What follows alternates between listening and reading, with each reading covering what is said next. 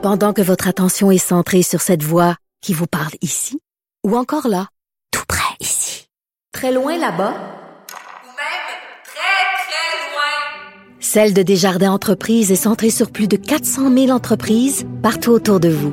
Depuis plus de 120 ans, nos équipes dédiées accompagnent les entrepreneurs d'ici à chaque étape pour qu'ils puissent rester centrés sur ce qui compte, la croissance de leur entreprise.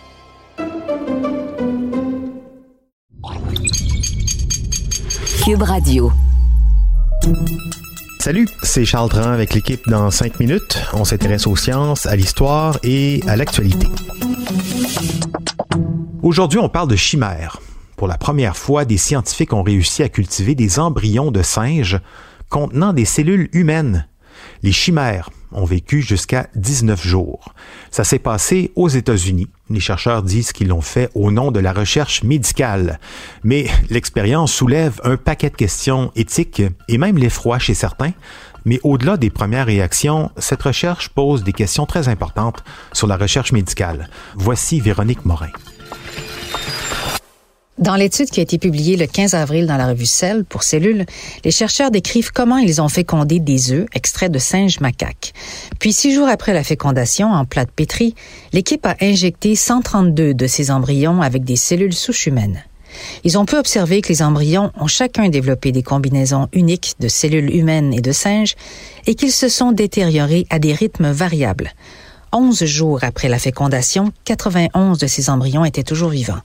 Ce chiffre est tombé à 12 embryons au 17e jour et à 3 embryons au 19e jour alors que les chercheurs ont mis fin à leur expérience avant que les embryons ne prennent forme.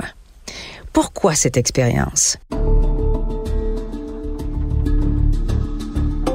Les membres de cette équipe de recherche, qui est basée au Salk Institute for Biological Studies à Loyola, en Californie, espèrent que certains hybrides animaux-humains, connus sous le nom de chimères, un nom tiré de la mythologie grecque pour désigner une créature fantastique, malfaisante, dont le corps était moitié lion et moitié chèvre, avec une queue de serpent, donc, ils espèrent que certains hybrides humains-animaux puissent fournir de meilleurs modèles pour tester des médicaments et être utilisés pour faire pousser des organes humains pour des greffes.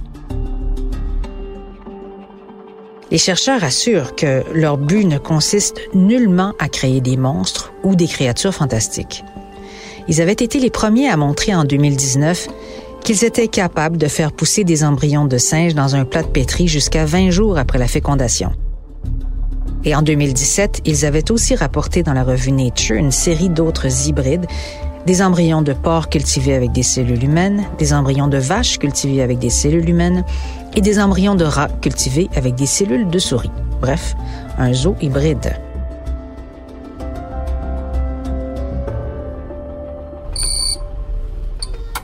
c'est que les chimères pourraient ouvrir la voie à la croissance d'organes humains chez d'autres animaux.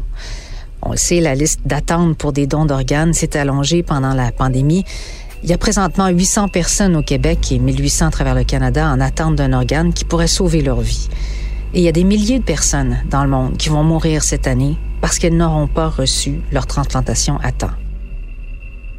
L'idée de fabriquer des organes à partir de cellules vivantes est donc une option séduisante dans un contexte de pénurie.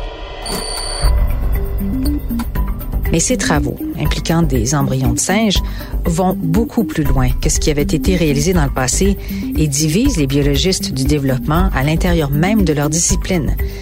Elles pourraient inspirer d'autres chercheurs à créer des vrais hybrides. Les inquiétudes donc sont nombreuses et sérieuses sur le plan éthique. Certains s'interrogent sur la nécessité de telles expériences utilisant des primates étroitement apparentés avec l'humain et ils craignent l'opposition du public et des répercussions pour leur champ de recherche. C'est l'opinion d'Alfonso Martinez Arias, qui est biologiste du développement à l'Université Pompeu Fabra de Barcelone, qui estime qu'il existe des expériences beaucoup plus sensées dans ce domaine des chimères en tant que source d'organes et de tissus. Lui, il croit que les expériences avec des animaux d'élevage comme les porcs, les vaches sont plus prometteuses et ne risquent pas de remettre en question les limites éthiques. Et puis, il existe aussi tout un domaine très prometteur d'organoïdes qui sont des organes ou des micro-organes cérébraux, gastriques, pulmonaires, qui permettent d'expérimenter sans utiliser d'animaux.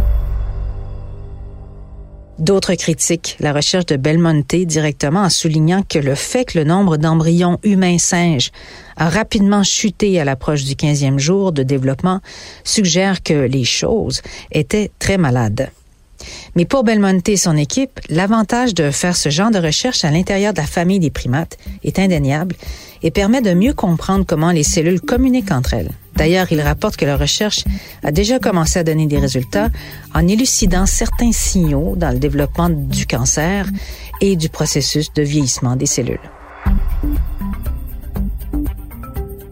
Oui, et pendant ce temps-là, l'éthique essaie de s'adapter au vu de ces percées. Les organismes qui financent la recherche aux États-Unis, au Royaume-Uni, au Canada, au Japon avaient mis des limites aux recherches sur les chimères impliquant des cellules humaines. Mais euh, en 2019, le Japon a levé le premier l'interdiction d'expérimenter avec des embryons animaux contenant des cellules humaines pour commencer presque aussitôt à financer de nouveaux travaux.